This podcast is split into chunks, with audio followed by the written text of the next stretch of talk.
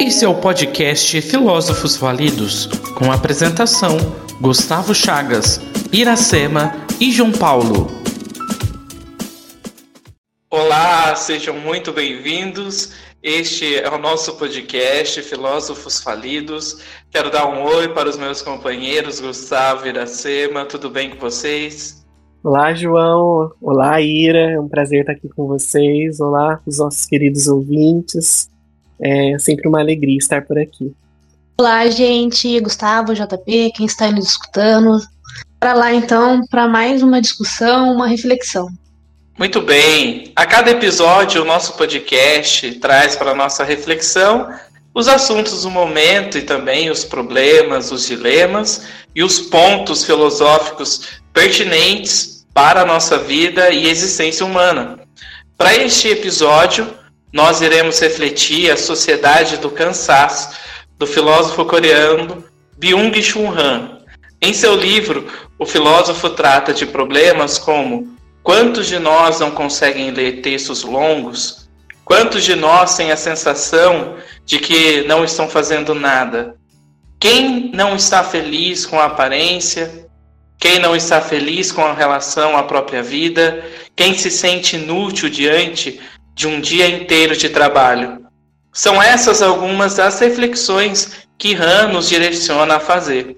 Trata-se de uma forma precisa de transmitir ao público leitor o aspecto tenebroso da valorização de indivíduos inquietos e imperativos que se arrastam no cotidiano produtivo, realizando múltiplas tarefas. Portanto, nosso episódio está incrível. A nossa pauta pensa um assunto muito bacana e também temos estreia, isso mesmo. Teremos a estreia de um quadro novo em nosso podcast. Gostou de tudo isso? Então fique com a gente e venha refletir sobre a sociedade do cansaço. Então, como o João já bem apresentou para gente, a gente vai tratar um pouquinho da sociedade do cansaço, né? E uma das coisas que eu destaco logo, assim, de início desse do pensamento do Byung-Chul Han é como ele consegue se apropriar da nossa atualidade, é uma obra muito atual, uma obra que diz respeito ao agora, né, o que a gente está vivendo nesse momento. E eu me deparei com, com, algo que eu acho muito interessante. Ele usa no início do livro uma diferenciação de, de sociedade, né? Então, no passado a gente tinha um tipo de não de sociedade, mas um tipo de problema que ele era encarado como viral. Em que sentido viral, né? Quando a gente pega, vou fazer aqui uma breve biologia, gente, mas não não fiquem animados porque não é o meu local de fala, mas ele usa no, no, no livro dele esse exemplo, né, de, de, do sistema imunológico nosso, né, o nosso sistema imunológico, quando ele percebe algum agente estranho, né, algum corpo estranho, ele ataca esse corpo estranho mesmo sem saber se aquilo representa perigo ou não, mas parte do princípio que aquilo pode não fazer bem. E ele ataca esse corpo estranho. E a nossa sociedade, ele fala que a gente está vivendo um período que ele chama de neuronal. Em que sentido, né? Ele fala assim que a gente não consegue mais perceber a estranheza das coisas, então a gente não tem como se defender desse corpo estranho, a gente não consegue se defender, se defender dessa possível ou não ameaça, porque a gente não consegue reconhecê-la. Então, eu acho isso é um, algo que ele deixa muito bem claro na, nesse início da obra dele, que é muito importante a gente parar para pensar, né? E aí, se a gente não, se a gente não parte dessa, dessa ótica de, né, desse discurso que ele usa aí, utilizando por o exemplo do sistema imunológico, a gente não tem como ter anticorpos, né? não tem como ter defesa para esses males que são externos. E se a gente não consegue se defender, por exemplo, de um, de um problema como esse, nosso corpo ele adoece sem que a gente tenha ferramentas, sem que a gente tenha é, possibilidades de enfrentamento. Então, parte de, desse adoecimento da, que a gente vê acontecendo hoje na, na sociedade, por exemplo, em 2017, quando eu fiz o meu TCC, eu tinha visto em 2017 o quanto a Organização Mundial da Saúde estava preocupada com um aumento assim muito grande do índice de suicídio e depressão nessa sociedade e que era que isso demonstrava que são sintomas, né, que a nossa sociedade está adoecida. E então o Han ele, ele consegue ir nesse nesse ponto assim muito atual desse momento de adoecimento que a gente está passando na nossa sociedade. A nossa sociedade ela está adoecida. E aí ele tenta investigar nessa obra o que, que é esse adoecimento, né? Por que, que as pessoas estão adoecidas, por que as pessoas estão padecendo, né? Em parte porque, no, no meu entendimento, as pessoas não conseguem identificar essa, essa estranheza, né? Não conseguem identificar esse agente externo que está causando o mal. E isso é muito interessante porque né, a gente está vivendo esse momento de, de pandemia no mundo todo, né? Então a gente consegue é, perceber o quanto um agente externo ao nosso corpo, quando ele entra em contato com a gente, o, o que, que ele pode fazer com a nossa saúde. E a, o que o Han está falando no livro é um movimento um pouco diferente disso, né? É, existe um mal, existe, é, talvez aí numa linguagem freudiana que não é a praia do Han, mas que dá, existe aí um mal-estar, existe algo que tá, está adoecendo as pessoas mas é algo que a gente não consegue identificar, é algo que o nosso corpo não consegue identificar, porque não é tanto um agente externo físico, mas é um agente externo que pertence à ordem de um discurso. Então, o Han fala que a gente está vivendo não uma sociedade disciplinar, no sentido que as pessoas é, estejam com o peso da, da obrigação, com o peso do, da, da responsabilidade no sentido assim é, institucional, não é essa a questão. A questão que está levando a, as pessoas a esse adoecimento, a essa sociedade do cansaço, é o excesso do, das coisas, né? Então é o super desempenho, é a super comunicação, é o exagero disso que está levando as pessoas a, a adoecer, né? Ele fala assim que as pessoas estão vivendo um momento assim que tá tudo muito saturado, tá tudo muito exaustivo. E isso pertence, como eu disse, a, a uma ordem de um discurso em que sentido? As pessoas vivem sobre imperativos. Então a gente tem hoje, né, para exemplificar, o imperativo do consumo. Então você precisa consumir para ter um certo status, para você ser aceito ali na sua tribo, para você ser aceito ali na, no seu meio social. Você tem o imperativo da, da estética, talvez, então você precisa ter o cabelo de um jeito para você ser considerado bonito, para você ser considerado aceito, você precisa ter o nariz de um jeito, o olho de uma cor para você ser aceito. Você tem esses imperativos, né? Então, é, eu, por exemplo, estudei no pré-vestibular. Então, assim, né, lá o imperativo de, do sucesso, o imperativo da felicidade é o imperativo do caminho das exatas e das ciências ligadas à saúde. Então, se você é, vai fazer engenharia, se você vai fazer medicina, aquilo é automaticamente associado ao sucesso. Então, as pessoas, eu, né, vi, vivi nesse meio que tinha esse peso. Então, às vezes, você tinha jovens com talentos extraordinários para teatro, com talento extraordinário para o ensino da área de ciências humanas, história filosofias, mas eram jovens que eram diluídos, eram jovens que não tinham como não encontravam um ambiente ideal para poder se expressar, porque o imperativo do momento, o imperativo ali que regia, era o imperativo de que a, a felicidade está ligada ao dinheiro e só você só consegue ser rico, né? Se você fizer engenharia, medicina. Se você fizer outras profissões, você vai ser infeliz porque você não vai ser rico. Então, são muitos imperativos que pesam sobre as pessoas. E aí eu acho interessante a gente tratar disso, do Han falar dessa maneira, desses imperativos, porque escapa. Então, se não é o peso da lei, do Estado, das leis que eu preciso cumprir, que eu preciso respeitar para ter o mínimo de convivência harmoniosa com as pessoas à minha volta. Não é isso que está pesando.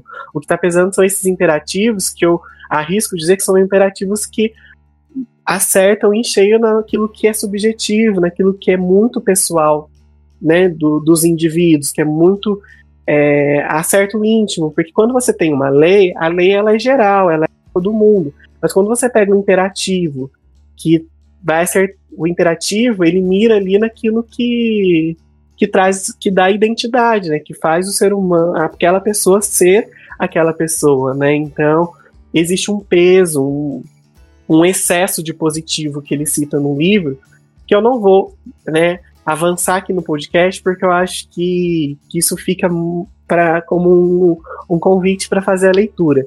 Mas o que ele está tratando é justamente que existe esse excesso que parte de um imperativo, né, um imperativo aí de felicidade, um imperativo de consumo, um imperativo de beleza, um imperativo de estética, e que é justamente esse excesso, esse você ter que ser melhor o tempo todo, você ter que ser mais o tempo todo, que produz uma sociedade de depressivos e fracassados, como ele cita no livro, né? Então, como você tem que ser bom o tempo todo, como você tem que ser o melhor em tudo que você faz, e eu não sei se eu consigo ser claro o suficiente, mas para demonstrar o quanto isso afeta no, no nosso processo de identidade, na nossa subjetividade.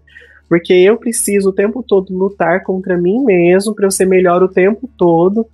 E assim, é óbvio que a gente, ao longo da vida, a gente dar, dar passos para melhorar não é algo ruim, né? A gente vai se transformando, a gente vai se lapidando, a gente vai se construindo. O problema desse processo é justamente que é o excesso, então eu tenho que ser bom o tempo todo. E na verdade, não, tem momentos que a gente vai ser bom, tem momentos que a gente vai acertar, e tem momentos que a gente vai fracassar e que a gente vai errar. Isso está dentro da naturalidade, está dentro daquilo que é do ser humano. A gente é falível, então a gente vai acertar e a gente vai errar. Mas a gente está inserido numa sociedade que não permite erros. Um erro hoje pode ser algo que vai te definir o resto da vida. Você pode ter acertado mil vezes, mas dependendo do erro que você tiver na sociedade onde a gente está inserido, você vai ser lembrado muito mais pelo erro do que pelo acerto.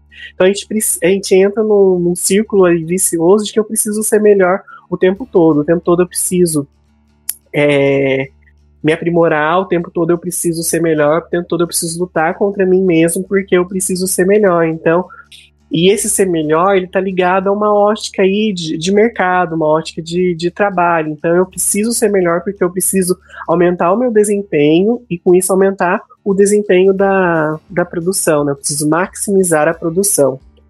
E, e, isso leva ao esgotamento, né? Chega uma hora que você não, não dá conta. Então eu estou tentando ser melhor o tempo todo, eu estou tentando melhorar o tempo todo, e uma hora eu não vou dar conta, o meu corpo não vai aguentar essa pressão e eu vou, eu vou adoecer. Então, a gente pega né, o panorama da nossa cidade, você vê o quanto as pessoas estão adoecidas, quantas pessoas têm esse sentimento de fracasso, esse sentimento de, de putz, eu não sou feliz, eu não, não sirvo para nada nossa, eu sou imprestável porque muitas vezes a pessoa está ali inserida no, num trabalho que exige dela algo que não é o talento dela, mas que ela precisa fazer porque ela tem uma família, que ela tem né, responsabilidades, mas é, é diferente o ambiente, porque eu poderia estar num trabalho que tipo não é o meu trabalho dos sonhos, mas é algo que eu entendo que é um processo, né, uma etapa da minha vida, e eu vou fazendo até eu conseguir algo melhor, ou algo que seja que me agrade mais. É diferente do ambiente onde eu tô num local onde não é o que eu me sinto bem, e além disso eu preciso o tempo todo lutar para ser melhor, lutar para ser o melhor em tudo que eu faço. E aí tem esse peso desse, né, de eu ter que ser melhor, é um, um exagero, é algo assim que ultrapassa a nossa própria humanidade e o nosso corpo não dá conta dessa pressão. E é, e é legal porque legal assim pensar, né? É interessante pensar melhor essa questão do desse excesso de esforço, é, que aí a gente está lutando contra contra a gente mesmo. Então, se não tem né, um inimigo externo, eu tenho assim um ambiente de competição próprio do capitalismo, próprio do mercado, mas a a briga mesmo ela é interna. Se eu melhorar o, o meu eu, se eu conseguir ser melhor do tempo todo, isso automaticamente vai me colocar em posições, né, além desses adversários que eu tenho, por exemplo, numa ótica de, de, de mercado, né. Daí ele cita no livro dele, né, ele fala, né, o, a pessoa que ela tá, que é depressiva não é que ela tá cheia, no limite, mas ela está esgotada pelo esforço de, de, ter que ser ela mesma, né? Então, é, em que sentido isso? Então, o Han está visualizando ali, né, esse quadro aí de, de, de depressão, de frustração, esses quadros que são muito sérios, são muito problemáticos, que a gente está vendo, a nossa sociedade está dando um sinal o tempo todo de que algo está errado, né? Então, não é que o depressivo ele está cheio, no limite, ele está esgotado porque ele precisa ser ele o tempo todo. E às vezes, aqui eu vou até abrir uma, uma, uma pequena discordância, né? Não sei depois a Ira e o João o que, que eles pensam, mas eu acho que às vezes é, o que acontece na nossa sociedade nem que a pessoa está esgotada de ser ela mesma. Acho que às vezes ela está esgotada de não ser ela mesma. Acho que as, muitas das vezes as pessoas se esgotam porque elas tentam ser aquilo que ela não é, aquilo que não condiz com a realidade dela, que não condiz com a sua subjetividade. E aqui eu já faço o convite para você assistir, escutar o nosso episódio sobre do lugar dos corpos, né? Um nosso episódio que já está no ar que a gente falou justamente isso, né? Dessa produção do nosso ser, da produção daquilo que a gente é. E muitas vezes a gente se depara com um quadro de pessoas que, que estão vivendo ali uma realidade, né? Que não condiz com aquilo que ela é. Então pode ser que aí não seja só estar esgotado de ser você mesmo, mas você pode estar esgotado de ser aquilo que você não é. Tem essa possibilidade também. E aí essa sociedade que, né, esse excesso, essa necessidade urgente de você ter que ser melhor o tempo todo, causa o que ele chama de infartos psíquicos, né, que são esses quadros de doença ligado aí à nossa, à nossa saúde mental. Então, né, os casos mais graves de depressão, talvez aí, né, avançando um pouco mais, casos ligados a suicídio, e casos, outros quadros, como frustração, pessoas que ficam né, profundamente deprimidas. E aí ele tem um termo assim que eu achei muito interessante que ele fala, né, são pessoas com alma consumida, a pessoa está consumida, a pessoa está exaurida, está esgotada. E aí ele tem assim, né, vou citar aqui uma frase literal que está no livro dele, né, abro aspas e cito: o que torna doente na realidade não é o excesso de responsabilidade e iniciativa, mas o imperativo do desempenho como um novo mandato da sociedade pós-moderna do trabalho. Então, assim, não é né, a responsabilidade, não é a iniciativa, é o imperativo, é aquele negócio que fica martelando dentro da cabeça, falando, você tem que ser melhor, você tem que ser melhor. Aí você, né, vai para a empresa, você vai para o trabalho, no trabalho você tem que ser melhor, você tem que ser melhor. E aí não tem condições, uma hora a gente precisa falhar porque o nosso corpo não dá conta é, disso. E é, é assim problemático porque como é um imperativo, é algo que está martelando na nossa cabeça, nós acabamos sendo o pró nosso próprio agressor, porque a gente reforça esse imperativo e a gente é vítima ao mesmo tempo. Então a gente ocupa aí dois lugares. A gente agride o nosso corpo, agride a nossa a nossa mente e ao mesmo tempo é o nosso corpo e a nossa mente que é vítima dessa dessa agressão. Então, o, o sujeito, o, Han, ele tá em guerra consigo mesmo. Ele tá, essa guerra ela tá internalizada, ela é dentro da gente. E, e a depressão, né, o adoecimento, ele acontece justamente por causa desse excesso, é essa guerra consigo mesmo. Então, se a gente pega mesmo né, um, um cenário de guerra aí, é, não dá para você o tempo todo estar tá em conflito. Uma hora você precisa descansar, uma hora você precisa, né, cicatrizar suas feridas, você precisa cicatrizar os seus ferimentos. Não dá para você ficar em guerra constantemente. E a sociedade que a gente vive hoje nos coloca nessa posição de conflito com a gente mesmo o tempo todo. A gente precisa melhorar o nosso desempenho, a gente precisa melhorar aquilo que a gente é, porque senão a gente vai ficar para trás. Tem, se, tem ainda essa questão, né? Se por um lado a gente tem um imperativo de que a gente precisa ser melhor o tempo todo, que a gente precisa alcançar resultados, que a gente precisa né, bater meta, tem também aquela sensação de, de esquecimento, de perda, de aniquilação.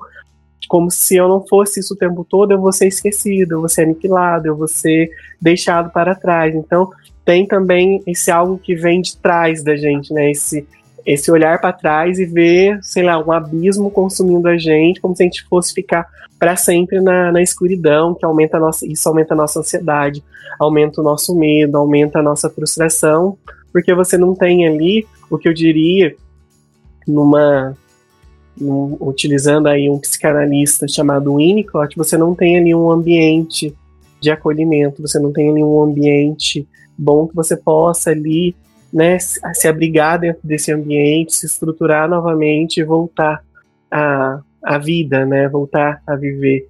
Eu, né, acho que é até interessante pensar nisso, né? Não sei se as pessoas que estão aí vivendo dentro dessa sociedade que o Han coloca, se as pessoas estão verdadeiramente vivendo. Talvez elas estejam ali sendo, né, peça de engrenagem, né, igualzinho o filme do, do Chaplin, do tempo moderno, né, tá ali dentro, fazendo aquele, né, grande mercado acontecer, mas não tá é, vivendo, não tá sendo você mesmo, está tendo que ser algo que você talvez não seja naquele momento, ou está tendo um excesso de ser algo que você não precisaria ser assim o tempo todo. Então, é, ele dá esse, esse panorama, né? Os, esses ado adoecimentos psíquicos que a gente vê há um monte aí na sociedade são as manifestações patológicas dessa sociedade que a gente vive, uma sociedade que nos leva ao adoecimento. E aqui eu, eu recordo muito o filme do Coringa, o Joker lá, que foi lançado. Acho que foi o ano passado que foi lançado, né? Esse Coringa mais, mais novo, né? Foi um sucesso de bilheteria. É, se você pega o personagem do Coringa, ele é um personagem que adoece porque ele tem um imperativo, né? Ele cresce sobre esses imperativos. A mãe dele queria que ele fosse um ator famoso, a mãe dele fala o tempo todo que ele, vai, que ele tem que fazer as pessoas felizes, tem que fazer as pessoas é, rirem, e ele cresce sobre esse imperativo. E daí, num determinado momento, ele não sabe mais quem que é ele, porque ele tá perdido, né? Tá ali escutando muitas vozes que dizem algo a respeito dele, mas ele em si mesmo não sabe. E aí, quando ele assume a figura do Coringa, né, e começa a fazer aquelas coisas, ele começa a escrever a própria história, ainda com muito sangue, com violência, com né, com lá as cenas do filme, mas é isso que acontece. É uma acho que é um típico exemplo de uma pessoa exaurida, né, uma pessoa esgotada, porque ele está ali num trabalho que ele não é feliz. Obviamente, gente, não estou justificando, né, o que o personagem vai fazer depois do filme. Estou dando só um exemplo de pessoa que realmente é, demonstra esse esgotamento. Ele era infeliz no trabalho dele, ele era infeliz na vida afetiva e amorosa dele, ele era infeliz em tudo.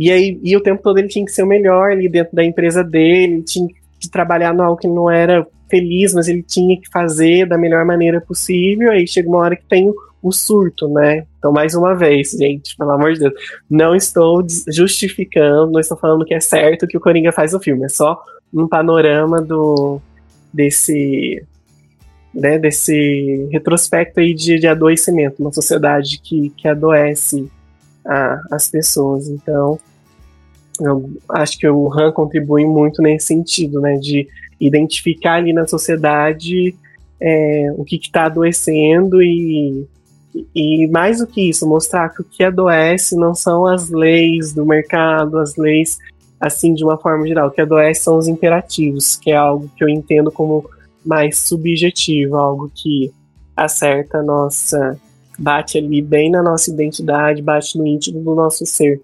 E por isso que, que adoece, né, assim, se a gente pudesse dizer como se fosse lugar físico, adoece dentro da gente, né? São adoecimentos que não partem, né, de um vírus como essa pandemia que está né, castigando o mundo todo, mas é algo que está dentro da gente, que nasce dentro da gente. Então, né, se pega aí, sei lá, né, depressão, quantas pessoas com problemas digestivos, problemas de transtorno alimentar, né? Pessoas que desenvolvem câncer, às vezes, por conta dessa rotina estressante, cansativa, e realmente leva o ser humano a um quadro de exaustão muito grande. Então, é um, essa é a minha visão, assim, que eu tenho do Han, que eu, que eu destaco como, como importante para a gente refletir.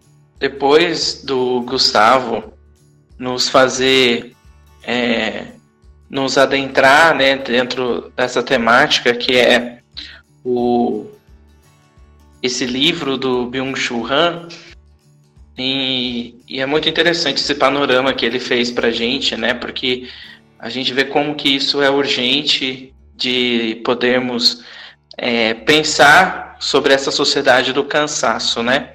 E sobretudo quando o Gustavo trouxe é, essa questão de que o filósofo fala do esgotamento, do fracasso. Então eu inicio a minha fala é, trazendo um, uns dados né, para a gente entender é, isso que a gente está falando, né, que o Gustavo pontuou é, para a gente é, na sua fala. Então vamos lá. Em 2013, é, uma pesquisa realizada pelo IBOP é, demonstrou que 98% dos brasileiros se sentem cansados mental e fisicamente. Os jovens de 20 a 29 anos representam a maior fatia dos exaustos. A tendência aparece em outros lugares também, que, de acordo com o Conselho Nacional de Segurança dos Estados Unidos, de 2015, 43% dos trabalhadores do país dormem menos do que o período recomendado pela Fundação Nacional do Sono, que é a ONG americana que promove a conscientização pública da importância do sono e dos distúrbios decorrentes da falta dele. É nesse sentido, então, que o filósofo sul-coreano Byung-Chul Han ele vai debruçar sobre esse tema da exaustão e produziu esse ensaio que a gente conversa com vocês hoje, né, refletindo a partir dele, que se chama A Sociedade do Cansaço. É, esse texto ele foi publicado é, no Brasil, né, no livro pela editora Vozes, e no texto ele argumenta exatamente isso que o Gustavo já apontou para gente, que cada época possui epidemias próprias, como as doenças bacteriológicas e virais, que marcaram o século XX, mas para ele as patologias neuronais definem o século XXI e todas elas surgem a partir de um denominador comum, que é o excesso de positividade. Isso nos alude do quanto é importante pensar então sobre essa sociedade do cansaço, compreender esse mecanismo capital que nos engole e nos devora, inclusive as nossas forças. Então, para a gente é, também entender sobre quem foi é, esse filósofo sul-coreano, então vamos compreender e saber quem foi ele, né? Ele nasceu na Coreia do Sul em 1959. Ele estudou é, metalurgia na Universidade da Coreia. É, sua carreira como filósofo iniciou nos anos de 1980 quando ele foi estudar filosofia, mas ele desenvolveu também estudos em literatura alemã e teologia católica na Universidade de Freiburg, na Alemanha. Em 1994, Hahn obteve seu doutorado em filosofia pela Universidade de Freiburg, desenvolvendo uma tese sobre o filósofo alemão Martin Heidegger. Seus estudos levaram a entender a fenomenologia e o existencialismo, que são correntes da filosofia que buscam a compreensão da relação do ser humano com o mundo. Em 2000, é, o filósofo passou a integrar o corpo docente da Universidade da Basileia e atualmente é professor de filosofia e estudos culturais na Universidade de Berlim. Então, esse é um pouco de quem foi esse filósofo, é, quem é esse filósofo que trabalha e tenta entender essa sociedade do cansaço.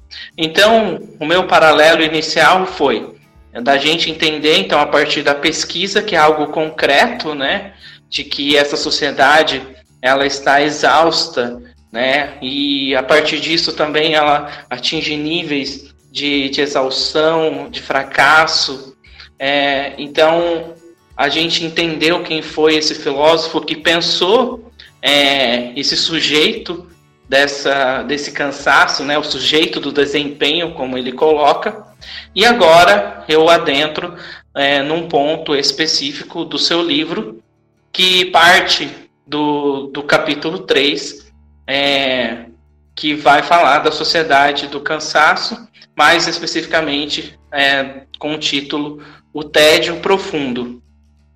Então, logo de início, o filósofo ele vai dizer que o excesso de positividade ele se manifesta também como excesso de estímulos.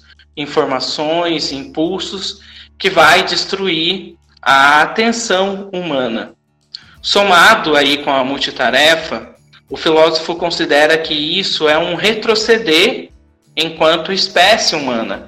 Então aqui ele vai reduzir mesmo o ser humano à sua animalidade e que o homem não sobreviveria na vida selvagem porque um animal ocupado no exercício da mastigação de sua comida tem que ocupar-se ao mesmo tempo também de outras atividades. Então deve-se cuidar para que ao comer ele próprio não acabe sendo comido. O que Han quer dizer é que com isso o homem não pode mergulhar contemplativamente no que tem diante de si. Depois, é, Han ele vai dizer que essa tensão ela dispersa, se caracteriza por uma rápida mudança de foco entre atividades. E é a partir disso que tem uma tolerância bem pequena ao tédio. Então, com relação a isso, esse tédio não é aquele que dizia Schopenhauer, né? Porque para a gente entender esse tédio, né? Porque é onde a vida é uma alternância entre a dor proveniente da necessidade, do desejo, né? Mas para Han não, não tem a ver com, com dor, né? Mas tem a ver com inquietação. Então nesse ponto é, o filósofo coreano, né, o Shu Han, ele vai citar aí o outro filósofo chamado Benja, Walter Benjamin, né, que chama o tédio de tédio profundo. Então ele traz a ideia de um pássaro onírico que choca o ovo da experiência. Isto é, o tédio profundo constitui o ponto alto de descanso espiritual aonde a pura inquietação não gera nada de novo, apenas vai produzir, na verdade, reproduzir e acelerar o já existente. Então, em seguida, é, Han vai dizer que tudo se torna entediante, até o próprio andar. E é, e é muito interessante essa, essa parte né, desse tédio, porque é, a gente vê muitas pessoas colocando, né? Hoje eu estou entediado. Então, esse tédio tem a ver com essa sociedade do cansaço. E é a partir disso que a pessoa ela vai ser impulsionada a procurar um movimento totalmente novo, pois já o andar não é um modo novo para ela. Então torna-se, portanto, um andar acelerado. E por fim, é, Han ele vai falar de uma vida contemplativa. Então, o que seria isso, né? Para o filósofo seria um, ter um fôlego, aquilo que é lento, ou seja, que vai mais devagar. É, então, ele coloca que com esse ter fôlego, conseguiria, né, o ser humano, ele conseguiria observar o perfume das coisas. E, por fim, ele vai colocar que, por falta de repouso, a nossa civilização caminha para uma nova barbárie, em nenhuma outra época os ativos, né, os inquietos, valeram tanto. Assim, pertence às correções necessárias a serem tomadas, quanto ao caráter da humanidade fortalecer em grande medida o elemento contemplativo. E assim o filósofo encerra esse pequeno é, capítulo. Né? Ele coloca então essa vida contemplativa como uma sugestão, né, como é um, um, dos problemas de que a gente não consegue parar e contemplar essas coisas que estão à volta, né? A gente sempre tem que é, passa por uma troca de atividades muito, muito constante e muito rápida. Então, é, esse trecho ele vai falar então muito disso. Então ele encerra porque é um capítulo bem pequenininho, né? O livro dele é, é muito muito interessante e também é um livro muito curto mas ele é denso nas questões de conteúdos, mas é aí o que fica realmente é o convite para todos é, irem e debruçarem para entender essa sociedade do cansaço. Então a gente percebe, né? Essa relação sociedade atual ela é angustiante. A gente se depara com o texto do Bin Han, a gente percebe o quanto nós fazemos parte essa sociedade do desempenho, como nós representamos o indivíduo que quer a todo momento ter um alto desempenho. é, ele vem despertar uma ilusão de liberdade que muitos fazem a gente acreditar. Para iniciar essa reflexão, que já é mais ao final do livro, como a gente está trabalhando a partir da sociedade do cansaço, do livro mesmo como base, e coube a mim ficar com o capítulo 4, capítulo 5, queria primeiro pegar emprestado uma canção do Tom Zé, que foi gravada no período da ditadura militar, e toda a letra se refere a esse período. Eu quero tirar ela um pouquinho do contexto, trazer ela para o nosso tempo. É, e a partir da letra dela, pensar um pouquinho sobre tudo o que a gente falou até então. Então a gente vai escutar um pedacinho dela agora e já volto para fazer essa reflexão.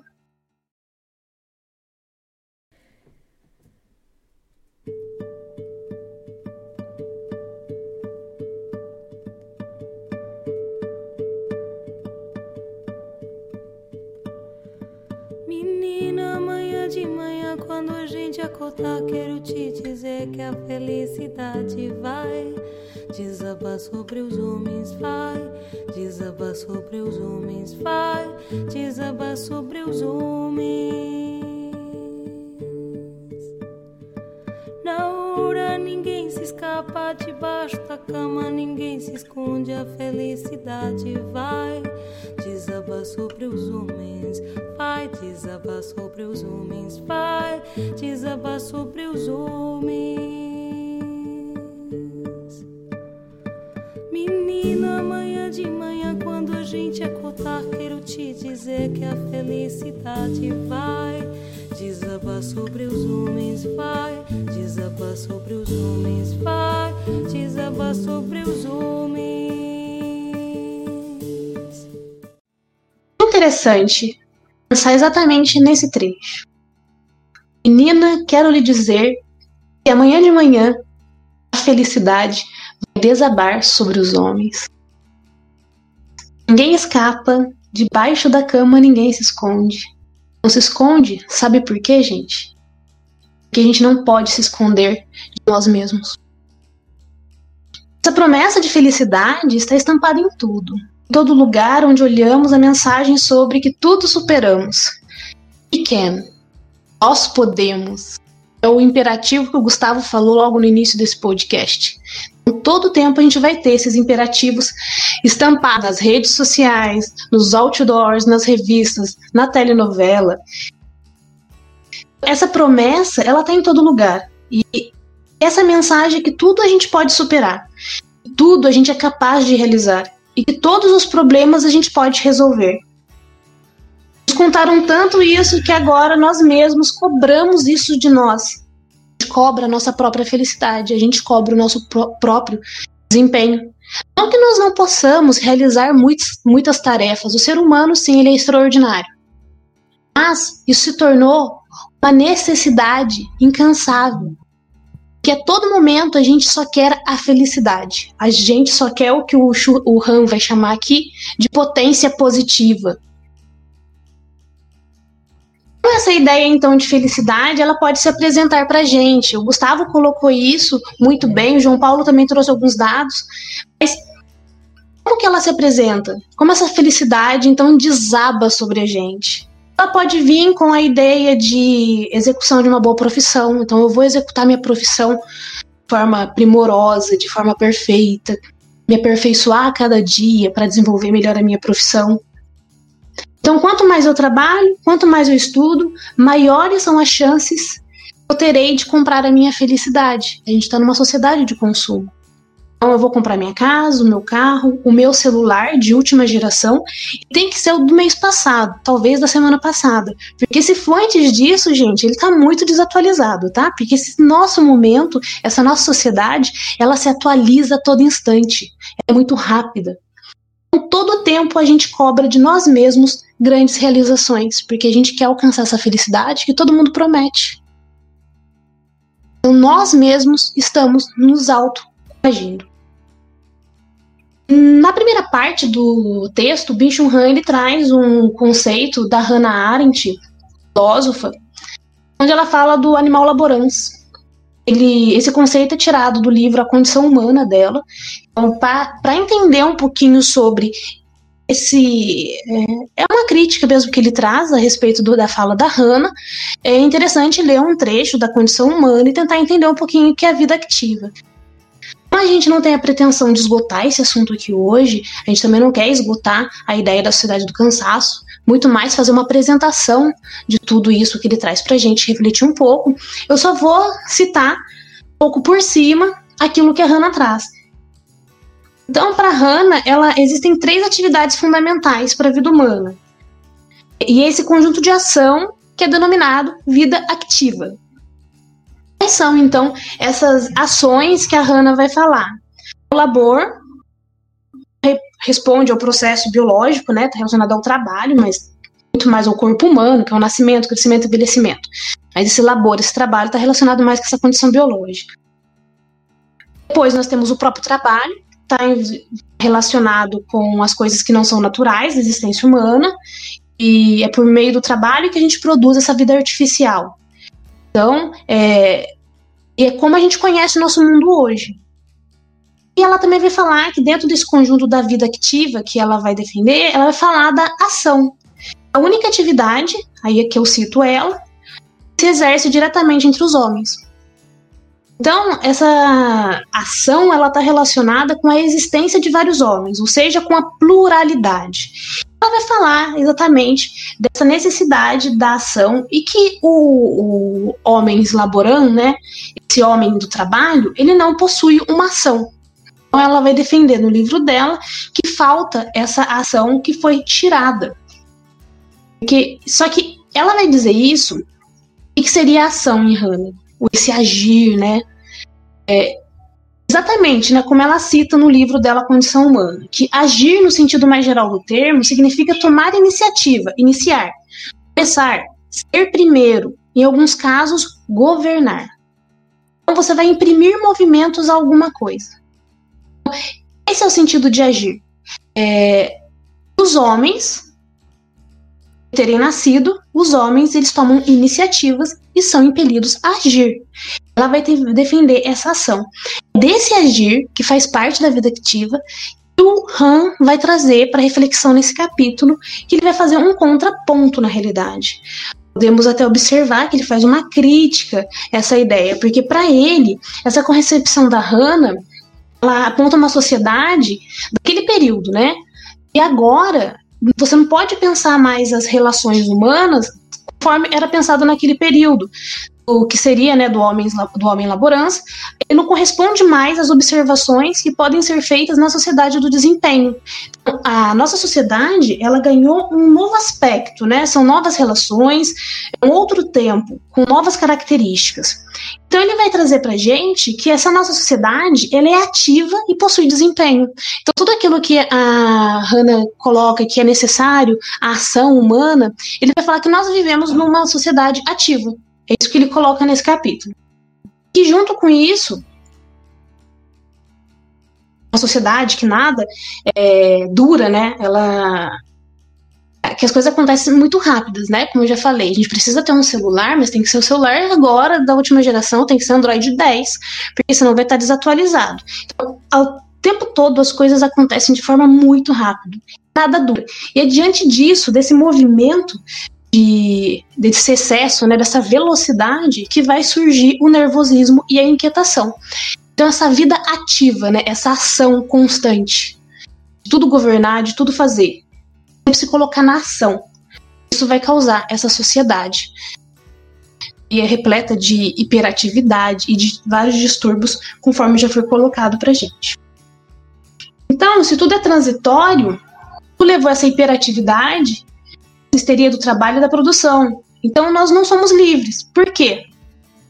Antes você tinha numa sociedade do trabalho uma instituição ou algo que cobrava uma disciplina.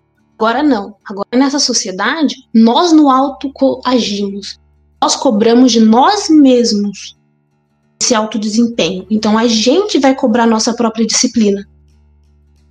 A Han, então, o é, Han está falando isso, que essa sociedade ativa, ela deixou de lado uma vida contemplativa. Então a gente está tão ativo o tempo todo, se ocupando, e ele vai falar, é, para entender melhor o pensamento do Han, é interessante ver o livro dele, a Sociedade da Transparência, onde ele vai falar um pouquinho sobre essa nossa necessidade de expor a nossa vida, vai trazer um pouquinho reflexão das redes sociais, refletir também sobre como é, essas mensagens elas influenciam nessa subjetividade, nesse pensamento nosso, de que nós temos que a todo momento estar ativo. Então a gente não tem um momento de, de descanso, de fato. A gente não para fazer nada, então, o tempo todo a gente está ativo, a gente está no trabalho, está trabalhando, chega em casa, está vendo televisão, ou está na rede social, ou não. Eu, eu, eu me vi nessa situação, né? Quando eu não estou trabalhando, eu estou fazendo algum curso, eu estou lendo alguma coisa e me aprimorando. É, a gente está todo o tempo ativo, a gente não está parando. O, João Paulo terminou a fala dele falando que o Han fala no capítulo anterior que é necessário, então você pensar nessa vida contemplativa, é disso que ele está falando, de trazer essa contemplação de novo, esse momento, para você refletir sobre tudo, para parar de agir mesmo, porque ele é necessário à vida.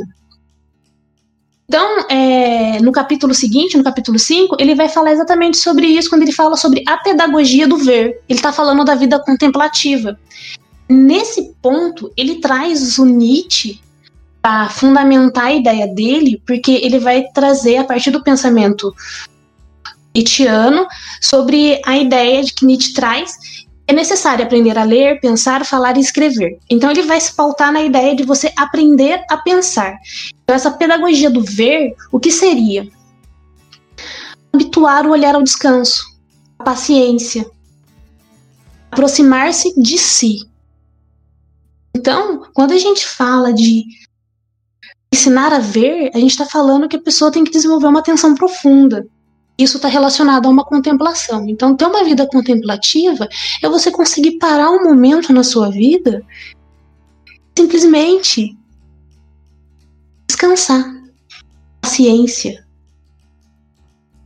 Que quando você está nesse momento de pausa, só aí que você vai conseguir ter uma atenção profunda sobre algo. Quantas coisas estão chegando, estão passando de forma rápida na sua frente, seu pensamento está ali a mil, você não consegue ter essa atenção profunda. Então, ele vai falar exatamente que essa pedagogia do ver, ensinar a ver, é ter um olhar demorado e lento. E como ter um olhar demorado e lento nessa sociedade? Para para pensar, você que está aí escutando a gente, quantas vezes você conseguiu parar para ter um olhar demorado e lento, lento sobre algo? Uma sociedade que todo tempo é rápida. É, todo tempo é constante. Eu tô ali na rede social passando o, o feed de alguém e aquilo tá correndo na minha frente. Então eu não paro, não consigo observar. Então é necessário pensar nessa pedagogia do olhar, de ensinar as pessoas a terem um olhar mais profundo sobre tudo. Isso está relacionado com o quê? Aprender a não reagir imediatamente a um estímulo, mas tomar o controle sobre os instintos inibitórios, imitativos. Tudo isso ele vai trazer do pensamento de Nietzsche, então ele traz para fundamentar que a gente precisa esse aprender a ver, ele está relacionado com a gente aprender a dizer não.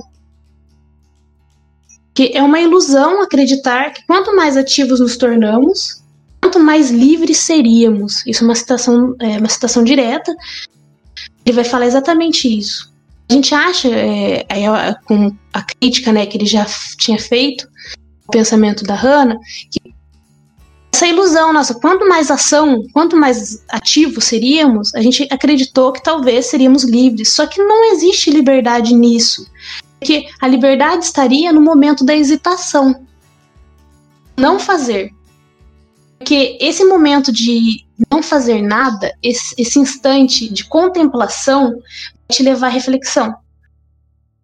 Então vamos pensar. Eu gosto, eu queria trazer agora, então, ele, ele cita a meditação no livro dele, mas eu queria trazer a filosofia budista para pensar. O que a filosofia budista vai falar sobre isso? Ela vai falar que nós temos que ser mestres de nós mesmos. O que seria esse mestre de nós mesmos? Exatamente isso, conseguir controlar esses impulsos esse momento que você vai parar, fazer uma meditação, Não é para é, simplesmente não pensar em nada, é para focar o seu pensamento e conseguir alguns intervalos. Momento de se esvaziar. Então, é essa questão da vida contemplativa que nos falta. O Han traz isso no livro. Como nós precisamos retornar a uma vida contemplativa. Essa semana eu estava nas redes sociais, porque eu não, eu possuo uma vida contemplativa, mas eu confesso que eu sou muito ativa. É, eu me vejo nessa sociedade, como eu já falei, do desempenho, eu me identifiquei diretamente com a sociedade do desempenho. Eu estava na rede social e vi uma página de uma psicóloga e onde eu parei para ver o que ela estava falando e ela falou que é necessário nessa sociedade que a gente pare para fazer nada. Para um momento, não faça nada para fazer nada mesmo, nada, nada, nada. E isso, lendo o Rami, lembrou esse vídeo dela. É, como é necessário que a gente então pare um pouquinho para fazer nada. Porque é só por meio dessa vida contemplativa que a gente vai conseguir desacelerar esses pensamentos e a partir desse momento conseguir produzir algo novo. A liberdade não está relacionada somente à ação, nossa liberdade, essa promessa de felicidade, ela, está muito, ela também está relacionada ao, ao você conseguir dizer não, ao não fazer.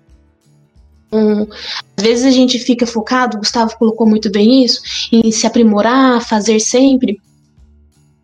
A gente, a gente esquece que o falar o não, o não fazer, ele também é fazer algo, é uma escolha que a gente tem. O Han vai trazer isso pra gente, essa necessidade dessa vida contemplativa. Então, que essa hiperatividade disfarçada, eu quero terminar minha fala com isso, é, retornando então de novo à obra do Tom Zé, quando vai falar que essa felicidade ela vai desabar sobre nós, porque ela desaba mesmo. Essa autocoerção que a gente se coloca o tempo todo, que essa hiperatividade, que ela é disfarçada em felicidade e liberdade, ela não desabe sobre nós, que a gente a partir daqui consiga refletir e repensar as nossas ações, o quanto que nós às vezes estamos nos cobrando e a necessidade de tal.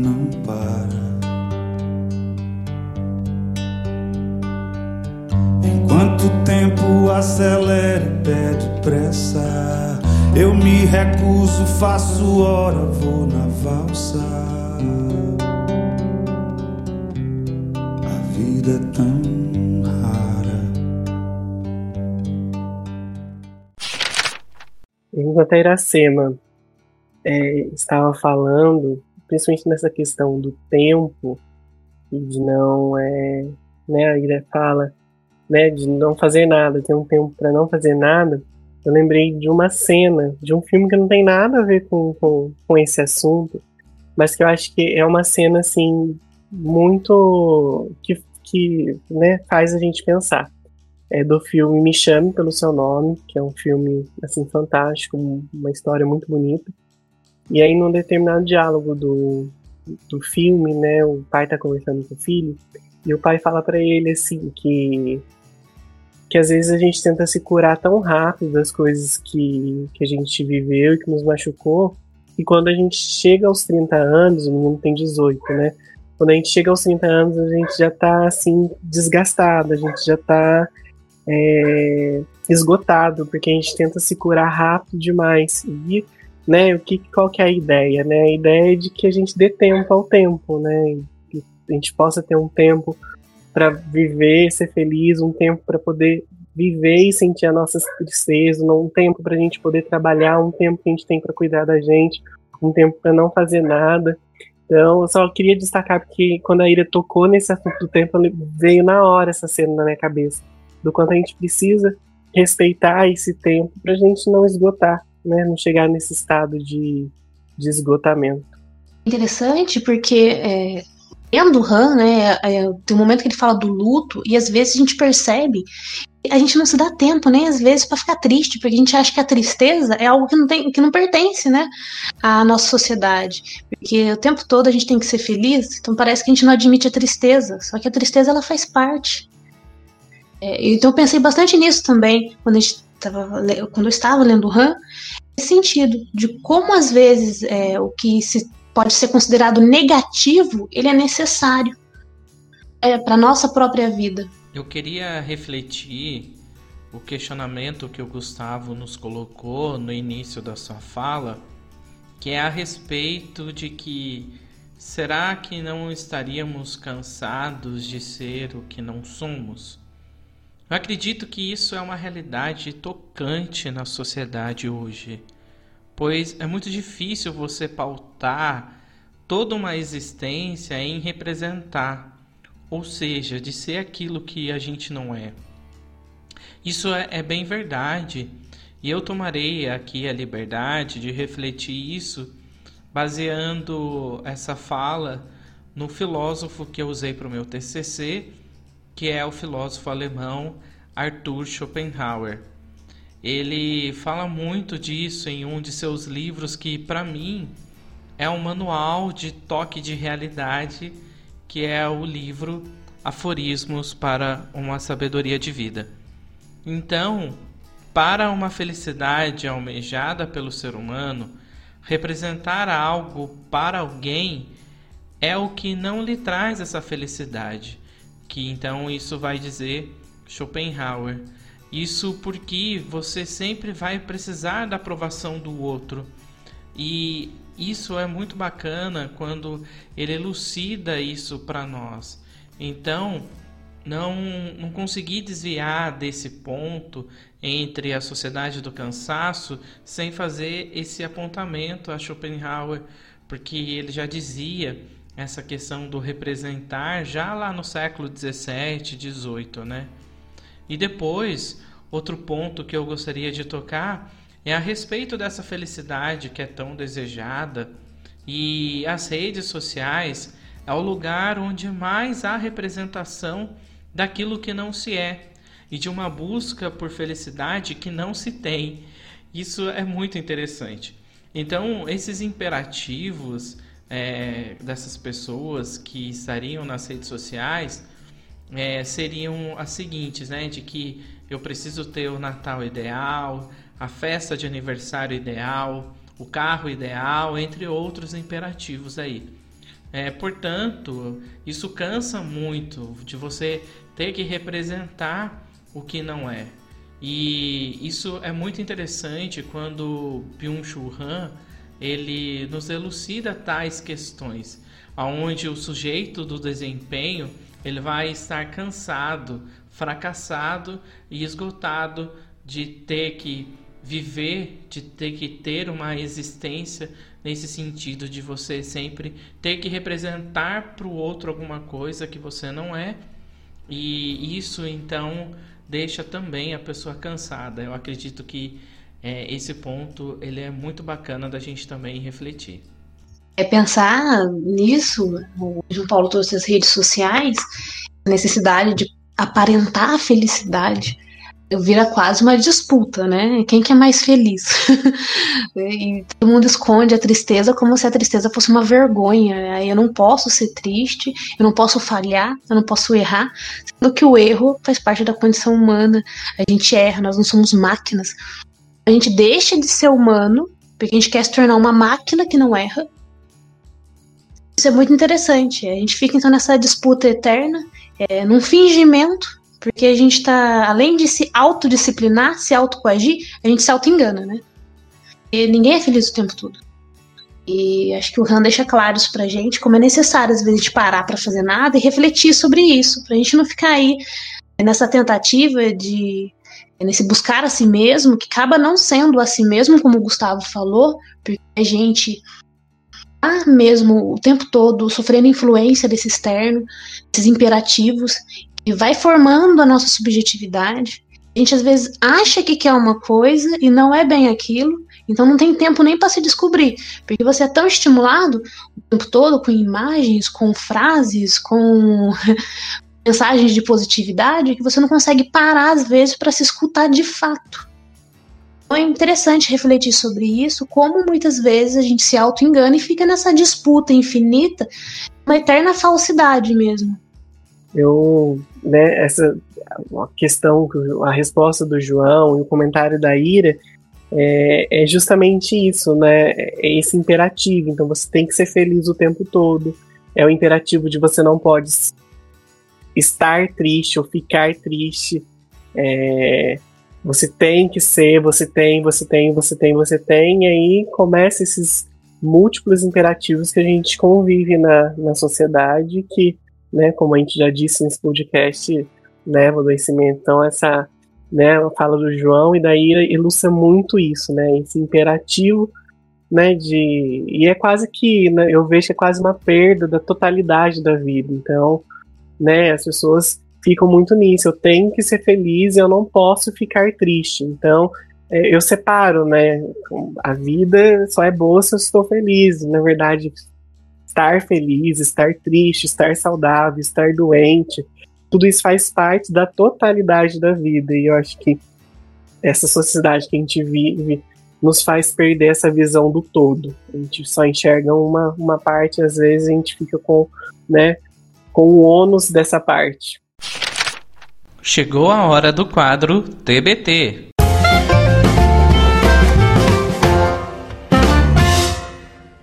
Hoje, então, estamos estreando este quadro intitulado TBT. Nele, iremos a cada último domingo do mês, que é quando lançamos e gravamos episódio para o nosso podcast, relembrar um assunto que foi tema de nossa conversa. Para essa estreia do quadro TBT, irei relembrar o nosso primeiro episódio, o episódio piloto do nosso podcast. Primeiro eu quero dizer que foi quando ainda éramos em quatro apresentando o nosso podcast. Depois, era uma estreia recheada de emoções. Nervosismo, ansiedade, preocupação eram alguns desses sentimentos que nos envolvia.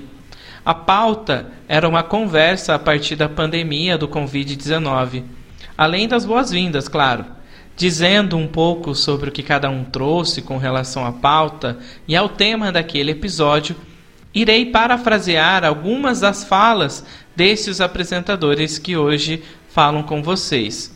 O Gustavo falou que a pandemia nos colocou diante da finitude que é o homem. Em seguida, a Iracema disse que este momento da pandemia evidenciou a desvalorização da ciência em nosso país notado pelo corte de bolsas de estudos científicos. Depois, eu falei que quando vivemos momentos históricos como este da pandemia, talvez o medo do desconhecido tenha feito com que não acreditemos na doença, porque a nossa percepção só alcança aquilo que se pode sentir na pele. Então, a partir do momento que não sinto na pele, eu nego ou eu excluo a coisa. Por fim, cada um deixou seu recado aos que nos escutam, isto é, você aí do outro lado, para que tenha coragem e força para passar por este momento e que tudo iria e vai passar. Então, o TBT de estreia foi do episódio 1, a pandemia hoje e os impactos emocionais na pessoa. É, chegamos ao fim de mais um episódio com estreia e tudo, olha que legal. É, hoje o tema ele é bem interessante, ele diz muito sobre nós, por ser contemporâneo, ser algo super atual, a gente acaba se vendo dentro da reflexão. Espero que toda essa discussão tenha contribuído aí para todos que nos escutam. É um prazer estar aqui. Gostaria de agradecer ao Gustavo, o JP, a ótima contribuição de hoje, pela, pela reflexão, por todo aprendizado. Até o próximo episódio, gente. Eu agradeço a oportunidade né, de estar estudando assuntos que são tão relevantes para nossa sociedade, a oportunidade de estar aqui nesse, nesse espaço que esses dias eu estava pensando virou a nossa ágora, né? E espaço de, de debate, de conversa, então é sempre um prazer estar aqui com vocês.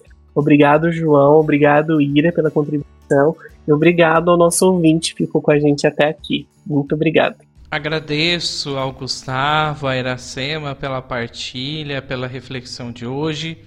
Agradeço muito você que acompanhou e ficou com a gente até aqui.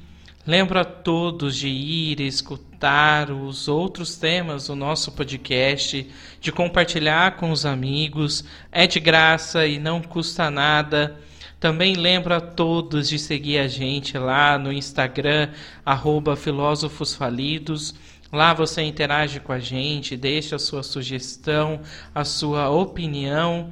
Então siga a gente lá, tá bom? Um abraço a todos, até o nosso próximo episódio. Valeu! Você acabou de ouvir o podcast Filósofos Falidos, com apresentação Gustavo Chagas, Iracema e João Paulo.